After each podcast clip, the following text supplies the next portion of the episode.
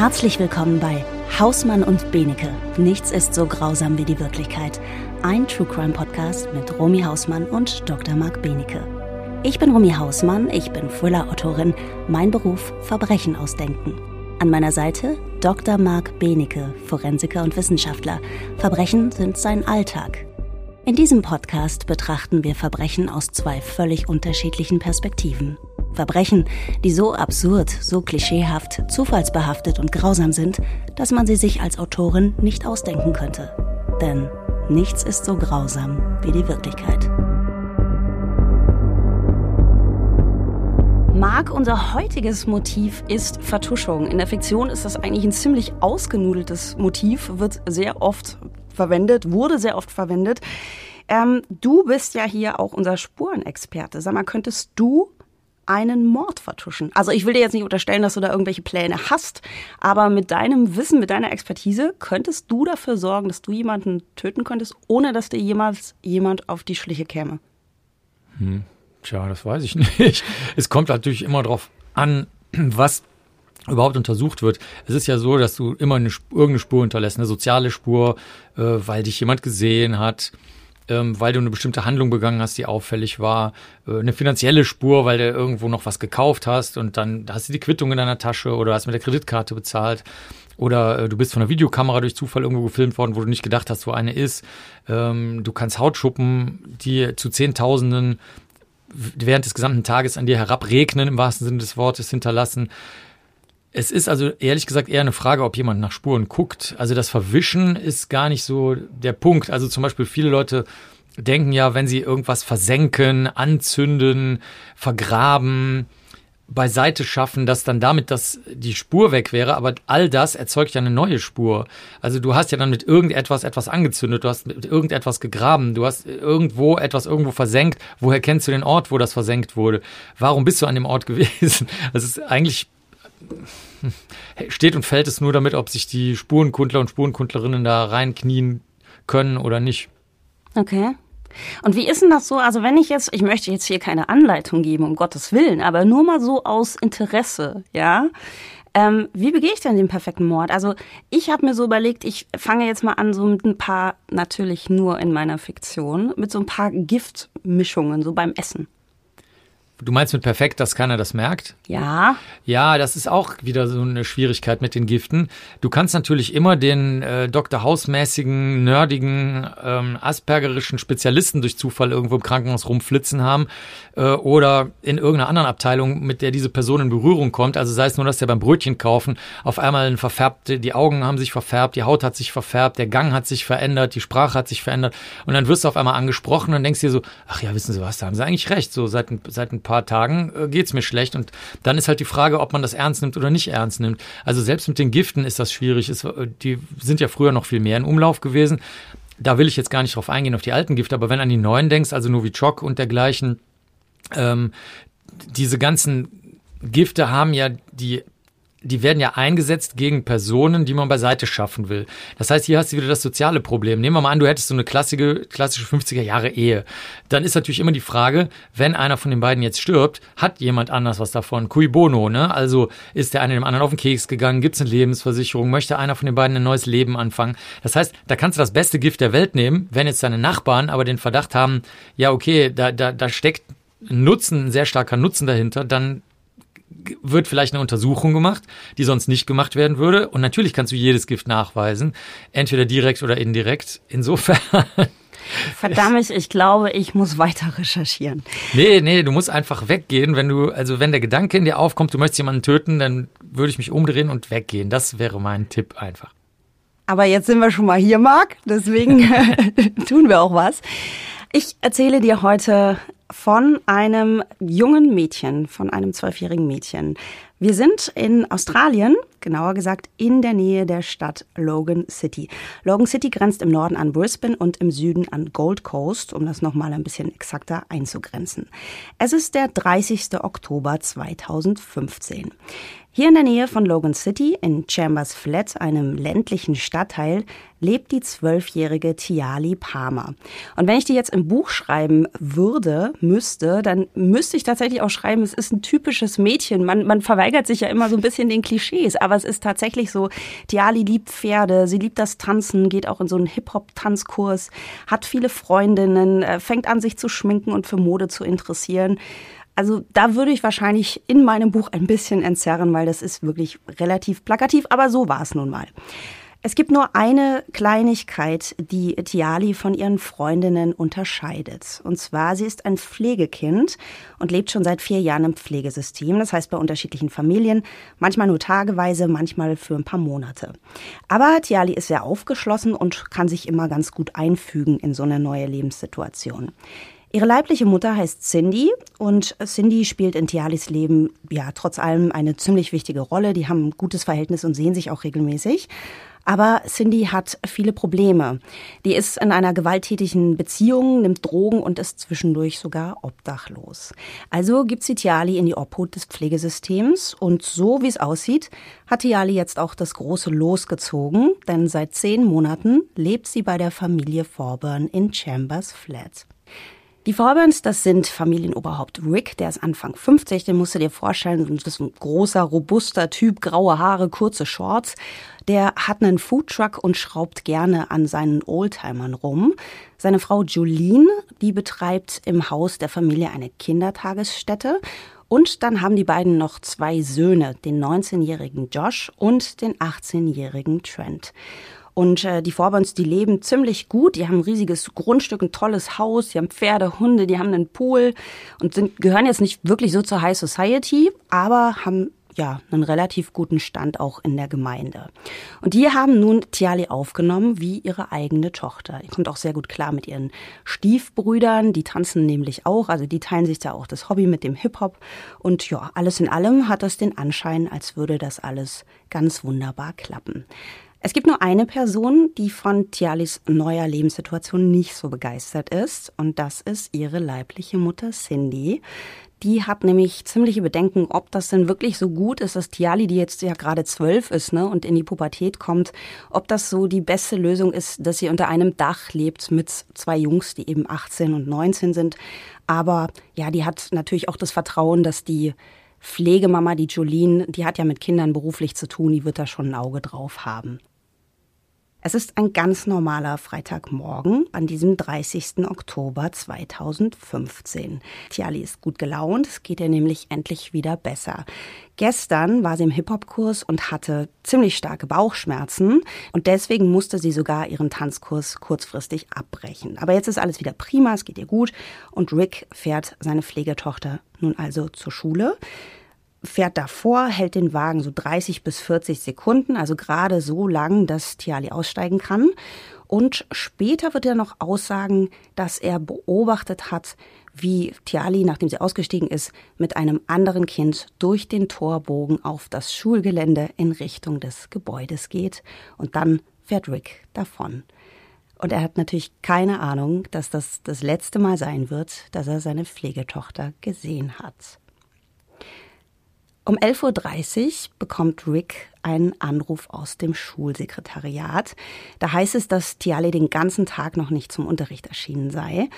Und Rick ist mega irritiert, weil er sagt, er hat sie ja noch gesehen, wie sie zusammen mit diesem anderen Kind äh, in Richtung Schule gegangen ist.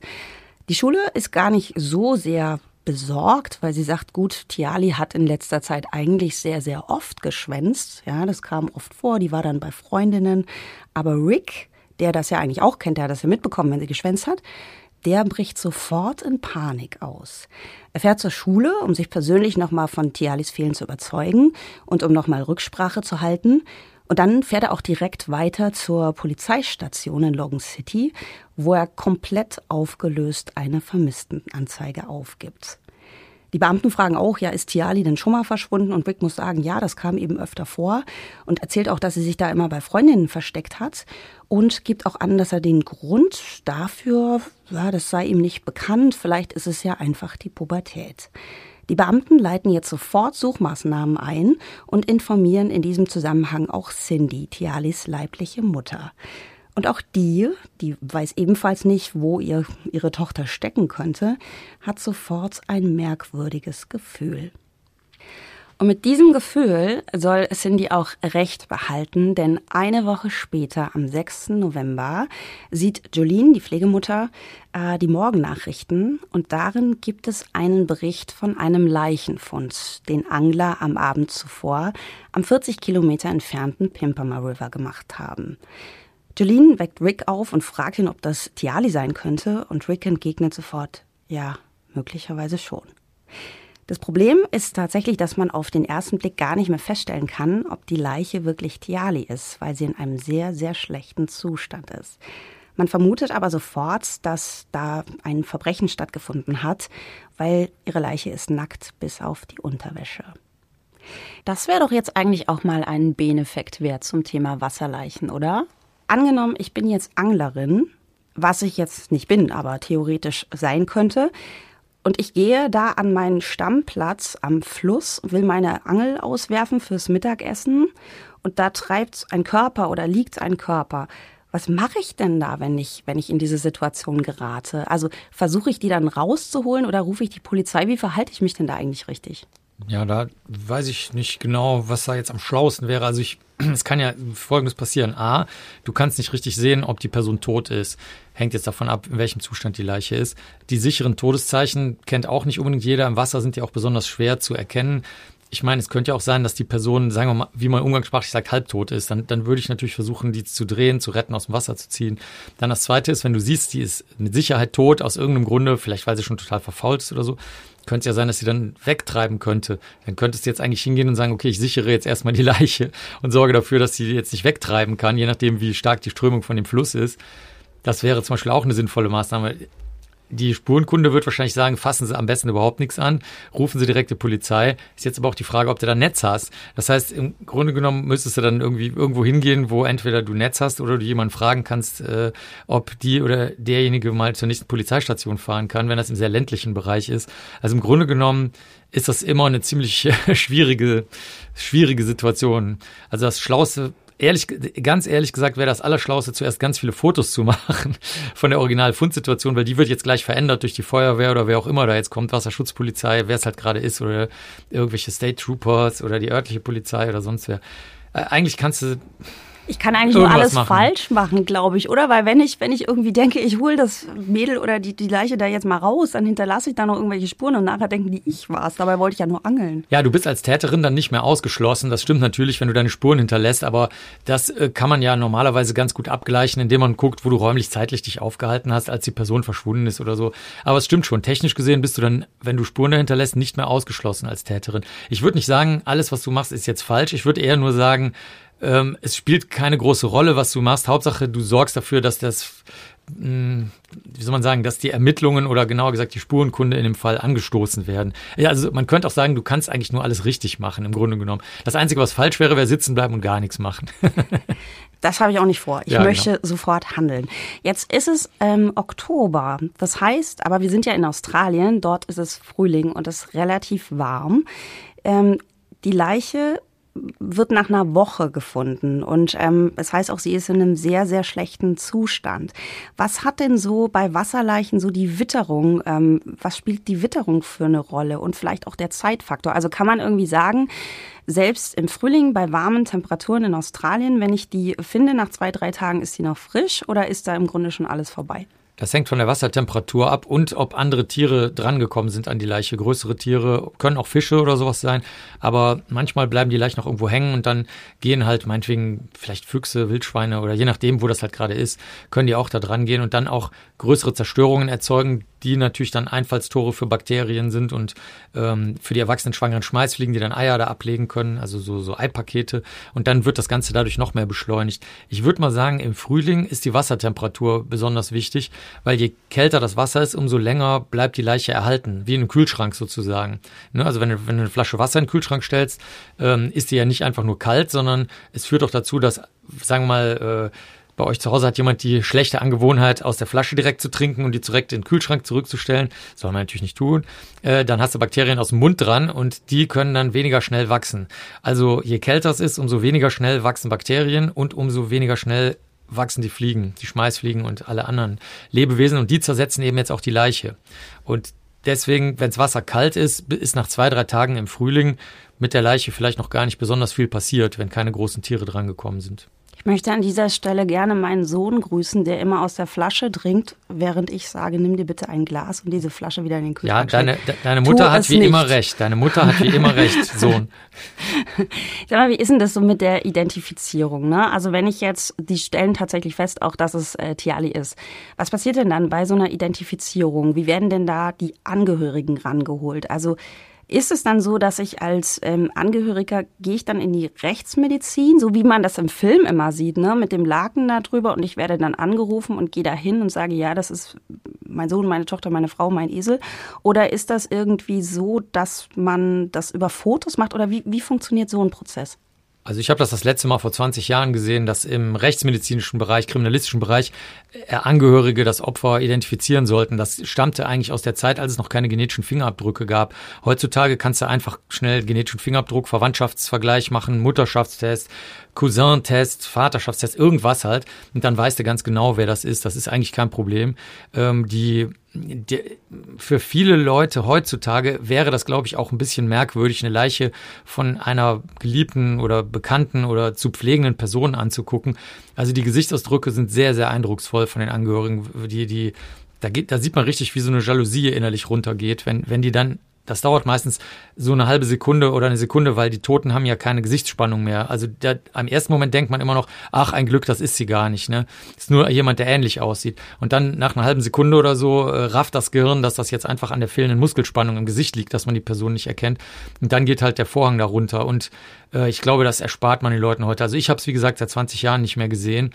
Ähm, und es könnte natürlich im ländlichen Bereich sein, wenn man jetzt sagt, wir können jetzt nicht so schnell genetische Fingerabdrücke machen, ähm, dass man dann die Angehörigen ranholt, besonders wenn die vielleicht auch noch ein bisschen mehr Umgang mit Toten haben, also Hausaufbahrungen kennen, die tote Oma noch selber gesehen haben oder so. Aber also eigentlich ist das unüblich geworden. Die können Tiali tatsächlich eben identifizieren, aber die Todesursache kann nicht mehr festgestellt werden. Das hat mich so ein bisschen, also ich bin ja sehr geprägt von hier CSI und Dr. House und wie sie alle heißen, aber ich habe ja gar keinen Bezug zur Realität, ne? wie, wie dieser Job, dein Job auch in der Wirklichkeit aussieht. Das heißt also, es gibt Punkte, wo ich tatsächlich nicht mehr sagen kann, da und daran ist jemand gestorben. Also ich kann wahrscheinlich noch Brüche feststellen, oder? Weil das ist ja was Bleibendes. Aber ansonsten, ich könnte jetzt nicht mehr sagen, die wurde jetzt erwürgt oder.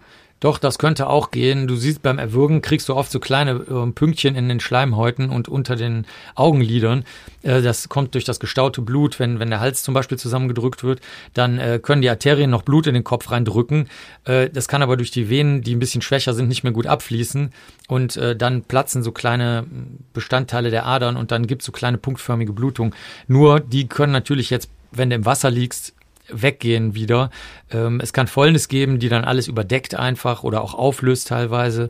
Mm, die Haut kann sich ablösen bei Wasserleichen, also dann geht die oberste Hautschicht so ein bisschen ab, dann kriegt man so eine Waschhaut.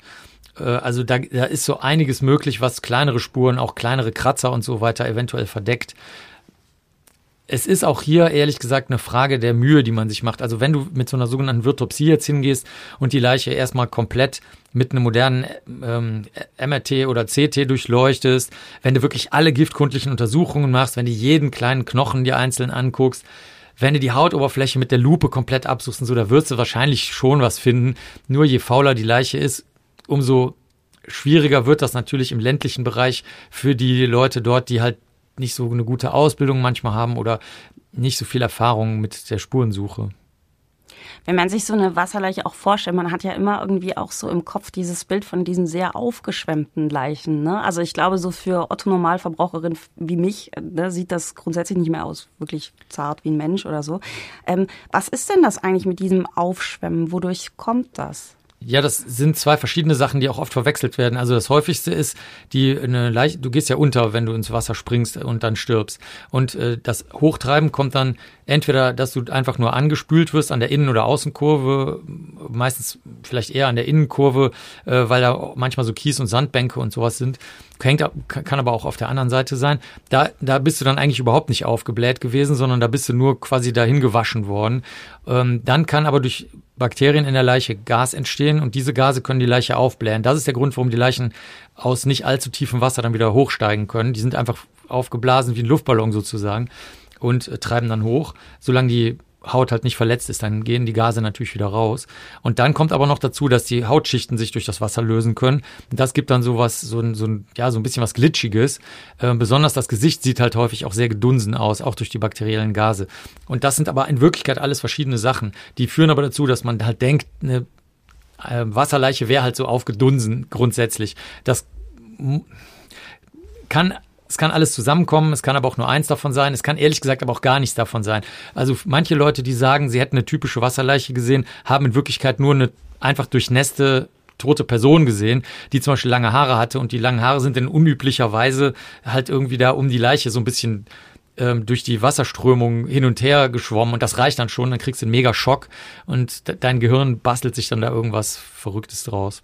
Macht's für dich einen Unterschied, wenn du ein Kind bei der Untersuchung hast oder einen Erwachsenen. Also untersucht man bei Kindern irgendwelche anderen Dinge, wo man sagt, bei einer Erwachsenenleiche mache ich das zum Beispiel nicht oder irgendwie anders? Würde ich echt von abraten, das äh, anders zu behandeln. Rechtsmedizinischerseits hast du manchmal das Problem, dass die kleinen Leichen, also wenn das jetzt wirklich kleine Kinder sind, dass die natürlich viel schneller sich zersetzen, dann hast du weniger Gewebe zum Untersuchen da. Die Knochen können sozusagen weicher sein, wenn man so will und dann können die auch schneller zersetzt werden. Das sind aber eher so praktisch rechtsmedizinische Probleme. Spurenkundlich würde ich das auf jeden Fall gleich behandeln. Zum Beispiel grundsätzlich die Annahme, oh, es kann kein Sexualdelikt sein, da brauche ich nicht nach Sperma gucken. Das ist auf jeden Fall schon mal eine ganz schlechte Grundannahme, weil natürlich selbstverständlich alles möglich ist. Selbst bei hochgradig dementen, uralten Personen, die in sehr schlechten Pflegezustand sind, werden Sexualdelikte begangen, halt auch an kleinen Kindern leider, ne, wie an allen dazwischen auch. Das heißt, ähm, am besten ist es, du äh, behandelst alle mm, Spurenträger, wenn man so will. Die Leichen sind ja eigentlich nur Spurenträger für uns. Behandelst du die wirklich immer gleich und fängst gar nicht an zu denken, das und das ist möglich. Oder auch zum Beispiel, wie schnell kann sich ein Kind überhaupt bewegen?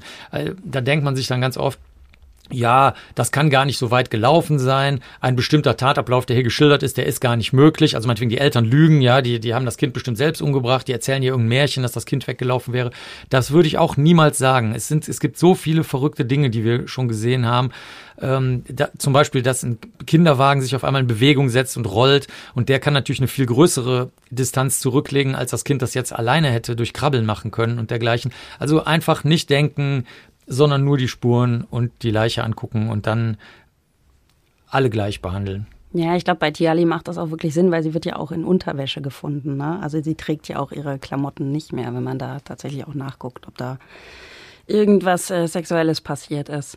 Ähm, du hast mir gerade erzählt, dass es eigentlich so diesen typischen Identifizierungsprozess, ähm, den man immer so abfeiert, auch in den Filmen, der immer so ein tragisches Element auch ist, ne, mit ähm, das Laken geht hoch und ich erkenne dann eben meinen geliebten Menschen da, dass es das gar nicht mehr gibt. Da muss ich mir jetzt, glaube ich, für meine Thriller was anderes überlegen, weil das wird sehr oft verschrieben tatsächlich. Ne? Das ist immer so eine ganz wichtige Szene. Also an alle meine Kollegen und Kolleginnen, da müssen wir uns demnächst irgendwas anderes überlegen. Nee, finde ich aber ehrlich gesagt nicht. Ich meine, ein Krimi ist ein Märchen und äh, ich, wenn das ein Märchenelement ist, so wie die Hexe oder der Zauberer oder irgendwie ein Abracadabra, ein Zauberspruch, dann ist es bei euch halt das weiße weiße Tuch, was da hochgehoben wird. Also ich würde das drin lassen. Echt, ganz im Ernst. Ich finde das überhaupt kein völlig unproblematisch. Stört dich sowas nicht? Also weil wir biegen uns ja schon, ne, wir Thriller-Autorinnen oder Krimi-AutorInnen, wir biegen uns ja schon viel zurecht. Ich finde das völlig egal. Also ich meine, ich gehe ja auch nicht hin in den neuesten, weiß ich nicht, Spider-Man-Film und mache dann hinterher eine Kritik über die Physik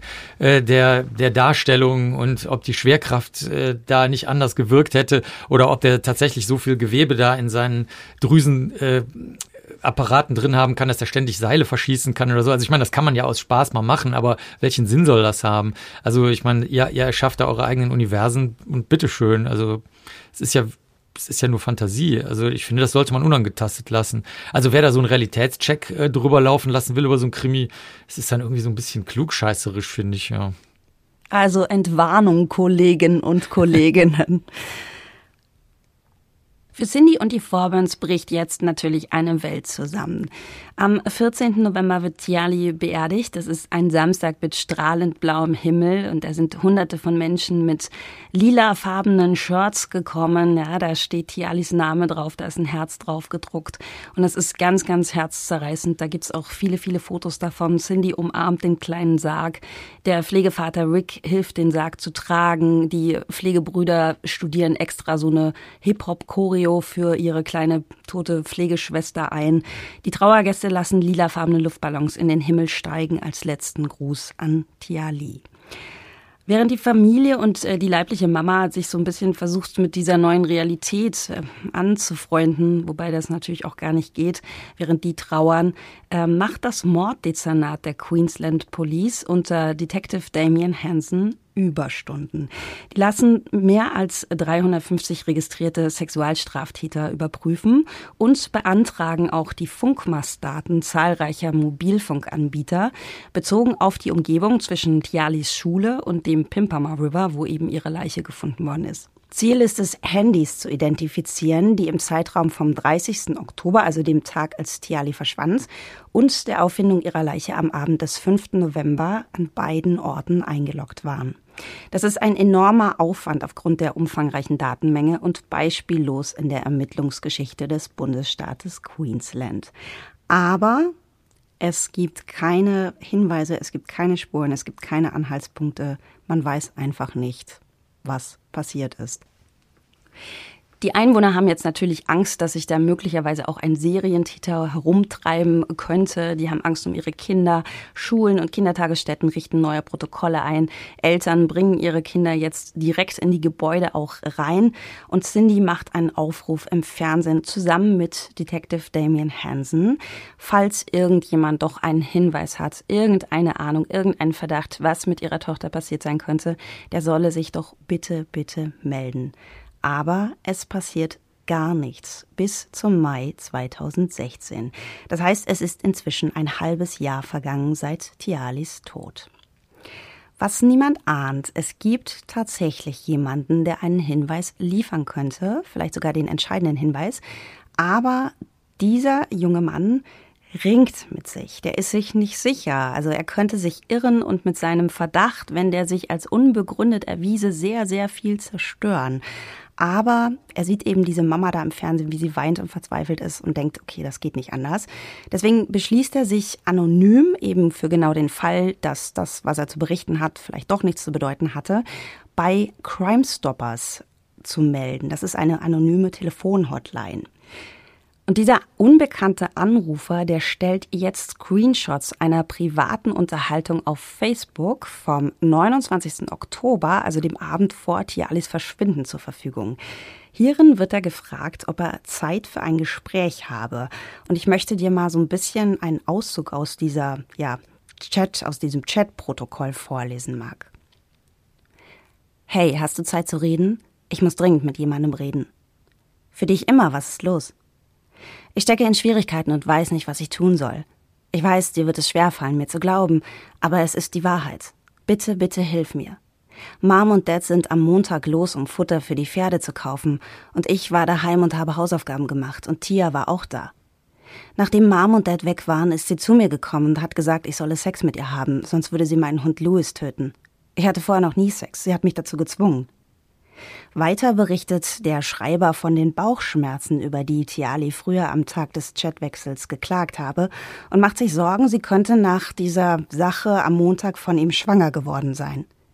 Die Unterhaltung schließt mit ich will einfach nur, dass das Mädchen aus meinem Leben verschwindet, aber ich weiß ja, dass sie für Mom und Dad auch eine Einkommensquelle ist. Der Hinweisgeber rät, ich denke trotzdem, dass du dringend mit deinen Eltern reden solltest. Das ist eine wirklich ernste Sache. Und er bekommt zur Antwort, ja, das werde ich heute Abend noch tun, sobald Mom und Dad nach Hause kommen. Detective Inspector Damien Hansen und die ganze Abteilung des Morddezernats sind fassungslos. Ja, das musst du dir mal vorstellen. Da schreibt jemand, dass ein zwölfjähriges Mädchen ihn quasi zu einem Geschlechtsakt gezwungen hat, ja, und stellt sich selber als wehrlos dar. Und diese Screenshots nun liefern den Ermittlern nicht nur ein starkes Motiv, es heißt ja auch, ich wünschte, dieses Mädchen wäre weg, sondern natürlich auch den Namen des Absenders. Hast du einen Verdacht, Marc? Äh, vielleicht äh, jemand, bei dem sie rumgehangen ist, äh, wenn sie Schule geschwänzt hat, nicht wahr? es ist tatsächlich Trent Forburn, Tialis 18-jähriger Pflegebruder. Und die Ermittler fragen sich jetzt, ob Trent am Abend vor Tialis Verschwinden tatsächlich noch das Gespräch zu seinen Eltern gesucht haben könnte und wenn ja, zu welchem Entschluss dieses Gespräch geführt haben könnte.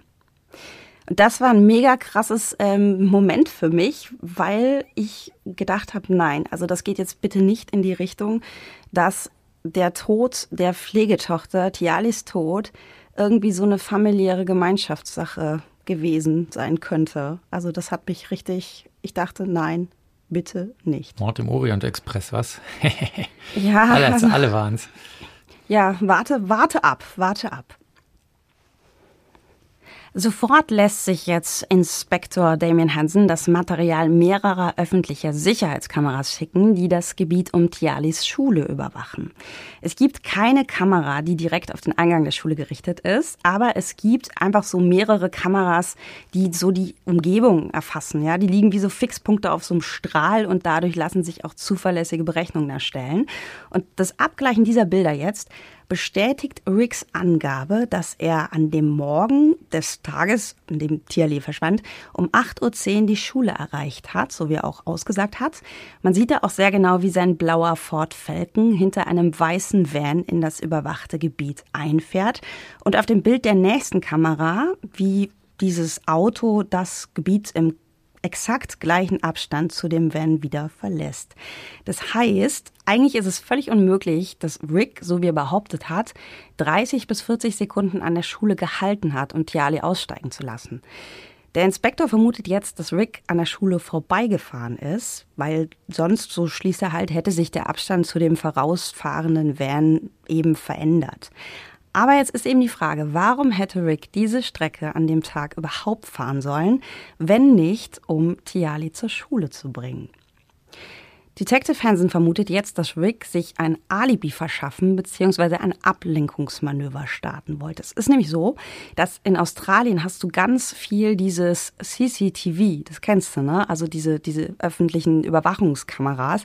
Das gibt's da schon seit den 1990er Jahren im Rahmen der Kriminalitätsprävention und zu Aufklärungszwecken. Und Rick weiß das natürlich auch, also diese Kameras gehören ja dort auch zum öffentlichen Bild. Das heißt, zusammengefasst haben wir jetzt Trent, den Pflegebruder, der ein Motiv hatte, Tiali loszuwerden, und Rick, sein Vater, der offenbar ganz bewusst und ohne Tiali zur Schule gefahren ist, damit sein Auto auf den Kamerabildern zu sehen ist, um den Eindruck möglicherweise zu erwecken, dass der 30. Oktober ein ganz normaler Morgen war. Damit festigt sich jetzt der Verdacht, dass Tialis Tod eine Familienangelegenheit gewesen sein könnte. Detective Hansen bestellt jetzt die Forburns zur Vernehmung ein und konfrontiert sie aber nicht mit diesen Vermutungen, sondern fragt einfach nochmal, hey, sag mal, Rick, kennst du eigentlich das Gebiet um den Pimpama River? Und Rick sagt, nee, da war ich noch nie, es ist ihm völlig unbekannt, dieses Gebiet. Und auch als Rick die Geschehnisse von diesem 30. Oktober nochmal rekapitulieren soll, bleibt er bei seiner ursprünglichen Geschichte. Das war ein Morgen wie jeder andere.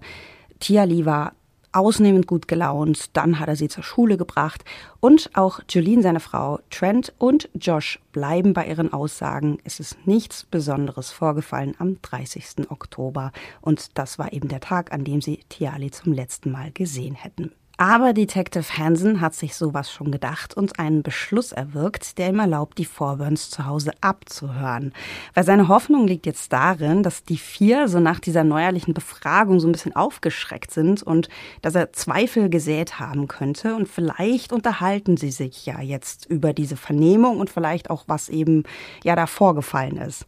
Und tatsächlich zeichnen die Ermittler eine Art Krisensitzung bei den Forburns auf. Wir müssen bei der Geschichte bleiben, dass sie am nächsten Tag zur Schule gegangen ist, hört man Julene auf den Aufnahmen. Und Rick hört man, wie er Trent instruiert für den Fall, dass die Polizei den Missbrauch herausfindet. Du sagst einfach, dass sie in dein Zimmer gekommen ist. Du bist aufgewacht, du warst immer noch betrunken, du warst immer noch was auch immer. Aber einig scheinen sich die vier nur noch zu sein, solange sie sich alle zusammen in einem Raum aufhalten. Es gibt nämlich noch ein weiteres Gespräch, wo Jolene mit ihrem älteren Sohn Josh im Anschluss heimlich spricht.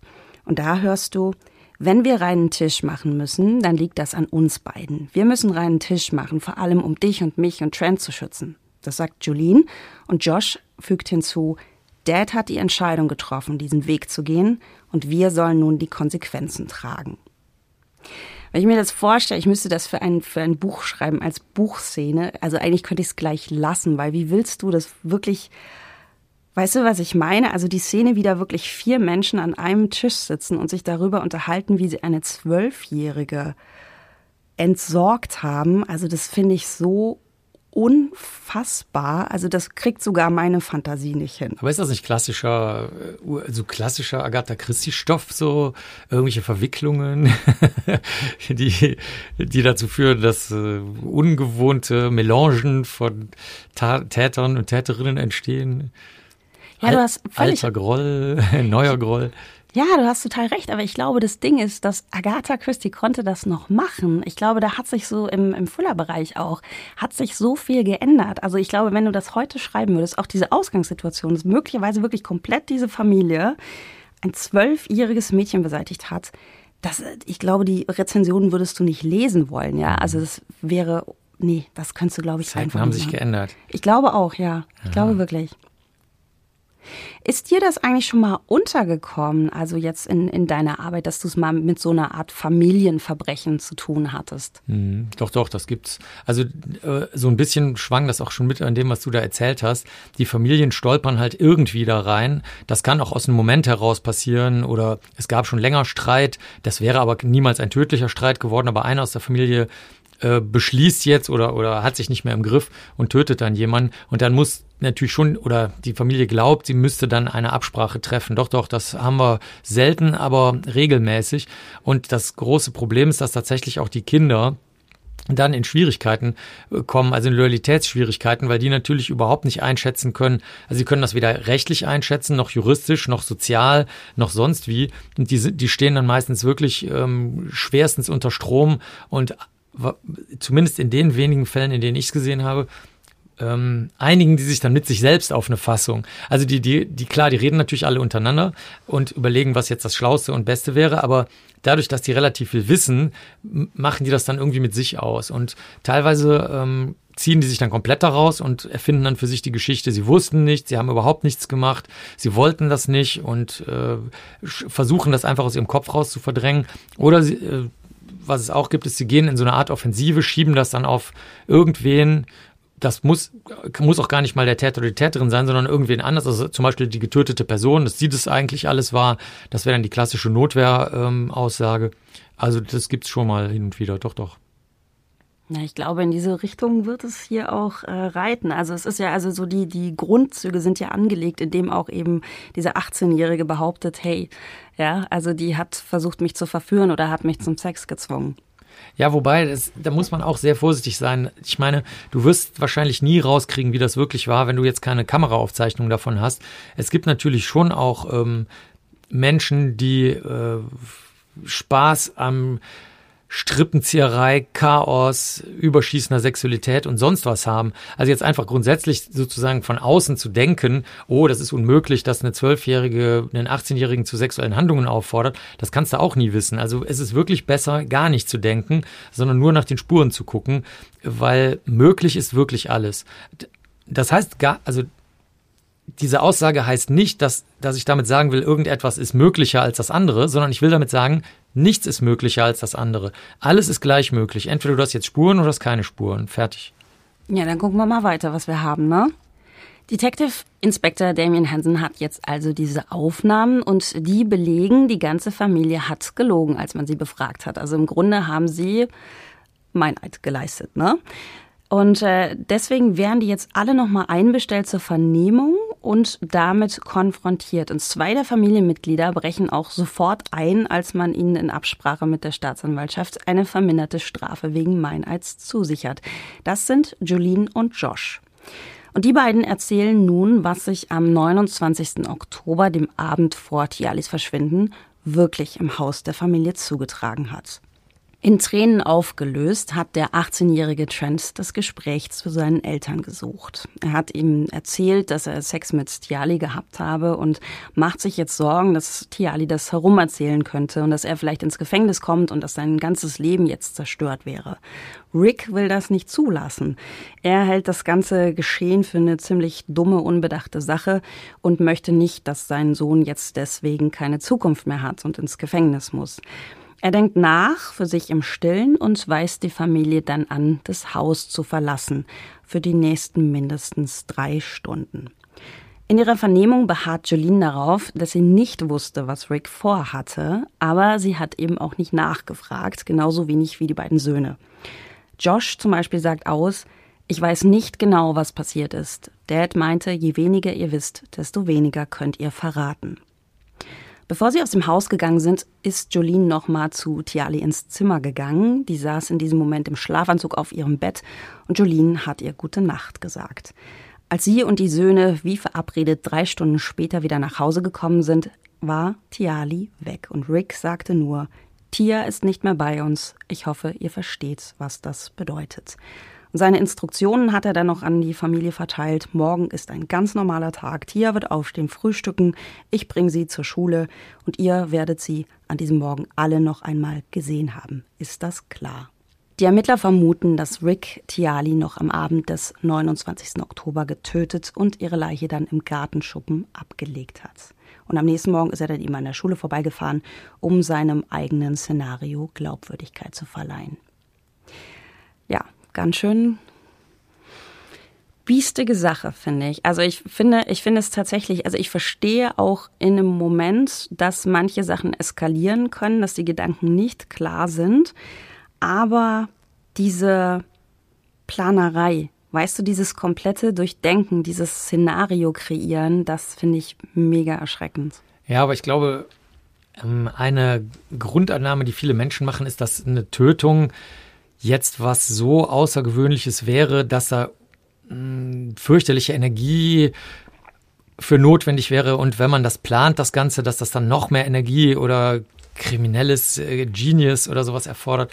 Aber ich glaube, es ist häufig gar nicht so. Also ich meine, wenn du an deine Leserinnen und Leser denkst, ich meine, die haben ja irgendeinen Grund, warum die sich solche todesbezogenen Geschichten ähm, durchlesen und die auch gerne lesen und warum Krimi eigentlich das erfolgreichste Literaturgenre ist, wenn du mal so über die letzten 100 Jahre guckst oder sogar mehr. Das also so schwierig scheint der Gedanke jetzt ja doch nicht zu sein.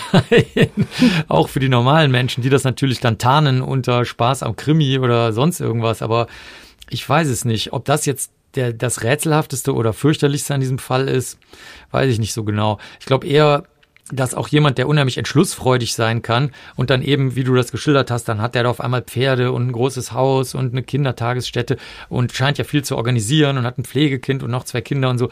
Vielleicht, ähm, wenn der einfach vielleicht auch in einem ganz ruhigen, sachlichen Moment sich das überlegt, dann erfordert das vielleicht überhaupt nicht so viel, sagen wir mal, bösartigen Irrsinn, wie man das vielleicht fordern müsste. Also ich frage mich immer, ob das nicht vielleicht bei vielen angeblich so normalen Menschen nicht auch angelegt ist und sie machen es dann vielleicht nur nicht, weil der Druck auf sie nicht groß genug ist oder sie Angst vor irgendwas haben, die jetzt dieser Vater vielleicht nicht hatte. Weißt du?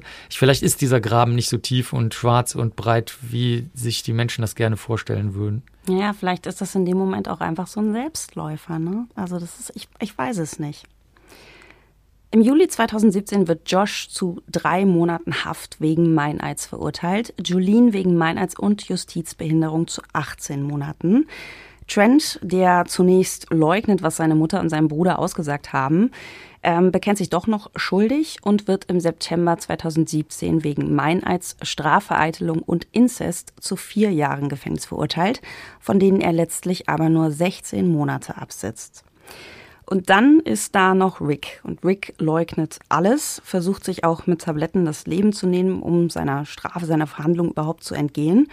Zu dem Vorwurf, dass er Tiali getötet haben soll, sind nämlich noch einige weitere hinzugekommen. Es kommt jetzt raus, dass er wohl eins der Mädchen aus Jolines Tagesstätte vergewaltigt haben soll. Dazu kommt noch eine versuchte Vergewaltigung an einem weiteren Mädchen und sieben Anklagen anderweitiger sexueller Übergriffe, die alle zwischen 2015 und April 2016 stattgefunden haben sollen. Im Raum steht jetzt gleichermaßen auch die Frage, ob er möglicherweise Tiali auch missbraucht hat, ob das auch der Grund gewesen sein könnte, warum sie immer wieder versucht hatte, von zu Hause wegzulaufen. Letztlich bekennt er sich des Mordes an Tiali für schuldig und erklärt seine Tat in wenigen Sätzen damit, dass er nur versucht habe, seinen Sohn zu schützen. Zu den genauen Umständen von Tialis Tod schweigt er sich aber weiterhin aus. Am 25. Mai 2018 wird er zu lebenslanger Haft verurteilt. Cindy, die Mama von Tiali, kann sich damit aber nicht abfinden. Also sie weiß ja gar nichts. Sie weiß ja noch nicht mal, wie ihre Tochter wirklich gestorben ist. Deswegen wird im Juni 2021 noch ein zusätzlicher Klärungsprozess eingeleitet, der jetzt nichts mehr tut an der Strafe, aber der einfach Cindy helfen soll, die Hintergründe zu erfahren. Dabei muss auch Rick erneut aussagen.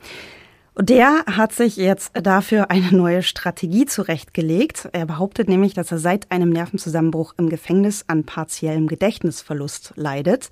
Deswegen, also er kann gar nicht so viel sagen, hat aber, oh Wunder, oh Wunder, oh Zufall, einen kleinen Zettel gefunden in der Hosentasche seines Anzugs, seines Gefängnisanzugs. Ich weiß es nicht. Und angeblich ist das so eine Notiz, die er während einer Sitzung mit einem Psychologen vor vier Jahren angefertigt hat im Gefängnis. Und er präsentiert jetzt dieses zerknitterte Stück Papier und beginnt schluchzend daraus vorzulesen. In der Nacht, als Tia starb, gerieten sie und ich in einen Streit. Sie packte ihre Tasche. Sie fing an zu kämpfen. Sie hat mich angeschrien und beschimpft. Ich sagte ihr, sie solle aufhören. Und dann, sagt Rick, hat er ihr, ja, um sie quasi ruhig zu stellen, die Hand auf den Mund gedrückt. Ich muss sie versehentlich erstickt haben. Ich weiß, eine Entschuldigung kann den Schmerz nicht lindern, den ich vielen Menschen damit bereitet habe, aber es tut mir wirklich leid. Ich weiß, dass ich für Tias Tod verantwortlich bin, und das ist etwas, mit dem ich nur schwer leben kann. Das Gericht glaubt ihm nicht. Also der Richter sagt auch wortwörtlich, dass er diese zerknitterte alte Notiz äh, für im Nachhinein fingiert hält und stellt auch den angeblichen Gedächtnisverlust in Frage, woraufhin Rick ausflippt und Go fuck yourselves durch den kompletten Saal schreit. Ja, also das war ein Satz mit X, der kommt wieder ins Gefängnis und sitzt jetzt in seiner Zelle. Ich muss ja ganz ehrlich sagen, die Urteile fand ich bis auf Ricks relativ schockierend. Also gerade Trent, der ja auch nur 16 Monate von den vier Jahren absetzen musste. Ich meine, Rick hat lebenslang bekommen, aber ich finde, ich meine, natürlich hat er Tiali umgebracht, aber die anderen haben das gewusst, haben nicht eingegriffen, haben vermutlich auch geahnt, was er vorhatte, als er die aus dem Haus geschickt hat. Ja gut, das ist bis dahin ja, solange es nur eine Ahnung ist, vielleicht nicht unbedingt strafbar, hängt jetzt vom Rechtssystem ab. Aber hier finde ich eine, eine etwas darunterliegende Geschichte interessanter, nämlich den möglichen sexuellen Missbrauch an dem Mädchen, was dann da getötet wurde. Ähm, erfahrungsgemäß kriegen die Familien das schon mit und ähm, reden dann da nicht drüber. Das passiert auch so bei dem alltagssexuellen Missbrauch, den wir halt überall dauernd haben. Äh, passiert das eigentlich auch dauernd, dass eigentlich sehr wohl äh, Nachbarn, Freunde, die eigene Familie das durchaus mitkriegen und Bescheid wissen. Aber wenn du den Maßstab jetzt anlegen wolltest, weißt du, dann müsstest du wahrscheinlich einen bestimmten Prozentsatz der Deutschen dann auch in den Knast schicken, weil die sich halt auch nicht drum kümmern, was bei ihren Nachbarn oder der eigenen Familie passiert. Zumindest nicht so drum kümmern, dass sie was dagegen tun. Also so gesehen ist das rechtlich natürlich schwierig. Ne? Also, dass Menschen sich halt ähm, passiv und scheiße verhalten, das erlebst du wirklich mit jedem Atemzug. Und wenn du da fordern würdest, äh, so eine Art göttliche Gerechtigkeit, soll die Menschen grundsätzlich mal bessern, dass sie, dass sie mal gerade stehen und für andere einstehen und so weiter, dann musst du den Planeten Erde, glaube ich, verlassen. Ich hab's ja vor, ich fliege bald zum Mond. Nein, aber ich, und ich hoffe, dass es auf dem Mond insofern Gerechtigkeit gibt, dass jemand, wenn er tatsächlich, ich finde nur, vier Jahre bekommt, ja, ähm, dass er die dann auch wenigstens absitzen muss und nicht nur 16 Monate. Andererseits möchtest du im Rechtssystem auch eine, eine Besserung den Menschen ermöglichen und äh, natürlich könnte die Jury in dem Fall oder beziehungsweise äh, die Jury legt ja nur fest, ob jemand schuldig ist oder nicht. Das haben sie ja in dem Fall jetzt getan. Dann müsste das Gericht sich auch äh, darum kümmern, dass derjenige ein vernünftiges Leben als Mitglied der Gesellschaft führen kann. Und jeden Tag, den du länger im Knast sitzt, entfernst du dich natürlich davon, ein Mitglied der angeblich vernünftigen menschlichen Gesellschaft zu werden. So könntest es also auch von der Seite sehen, okay, einerseits möchtest du sozusagen Recht haben und er soll seine vier Jahre absitzen. Andererseits hast du aber dann jemanden, der für die restlichen, weiß ich nicht, 50 Jahre seines Lebens nur noch Scheiße baut. Oder du lässt ihn halt eine kürzere Zeit absitzen, gibst ihm eine gute Therapie und danach ist er ein sozusagen nützliches äh, Glied der Gesellschaft. Da gibt's halt keine echte vernünftige Lösung für. Also du bist da in einem, in einem Gebiet, des menschlichen Daseins, in dem es kein richtig und falsch mehr gibt. Es gibt auch zum Beispiel eine große Bewegung, die sagt, man sollte solche Leute überhaupt nicht in den Knast stecken, sondern denen einfach nur sehr viel Sozialtherapie außerhalb des Knastes ermöglichen und gleichzeitig sollen sie halt für die Arbeitswelt und weißt du, alles andere erhalten bleiben. Auch da braucht man sich gar nicht lange streiten, sondern kann man sagen, ja, jede Lösung, die eine Gesellschaft tragen möchte, ist in dem Fall eine gute Lösung. Die Amerikaner und Amerikanerinnen haben sich ja entschieden, eigentlich fast jeden in den Knast zu schmeißen. Und du siehst ja, was das für Ergebnisse hat. Mhm. Das hat katastrophale Folgen und hat kein, also nicht im geringsten dazu geführt, dass es weniger Verbrechen gibt. Also so gesehen kann ich natürlich den, den kindlichen Wunsch verstehen, dass das jetzt irgendwie bisschen gerader und ordentlicher und übersichtlicher laufen würde. Aber Menschen sind halt weder gerade noch übersichtlich noch ordentlich. Sie haben zumindest, haben Sie ja Rick weggetan, ja. Also diese Familie lebt jetzt ohne diesen Einfluss zumindest schon mal. Jolene steht weiterhin zu ihm und besucht ihn auch regelmäßig im Gefängnis. Und die Söhne leben auch ihr Leben tatsächlich. Ne? Also die gehen auch zu Tanzwettbewerben, treten da auf. Wer die größte Veränderung durchgemacht hat, ist Cindy. Also zu Anfang dieses Falls habe ich dir erzählt, es ging ihr sehr, sehr schlecht. Sie hatte Drogenprobleme, war obdachlos. Die hat ihr Leben komplett umgekrempelt, lebt jetzt in einer stabilen Beziehung, hat drei Kinder und kämpft für die Neugestaltung des Pflegesystems. Also das heißt für verbesserte Kontrollmechanismen und Schutzmaßnahmen. Und wenn ich diese Geschichte in einem Roman schreiben würde, dann wäre für mich auch tatsächlich Cindy die Hauptfigur, weil ich einfach diese Wandlung auch sehr, sehr spannend fände.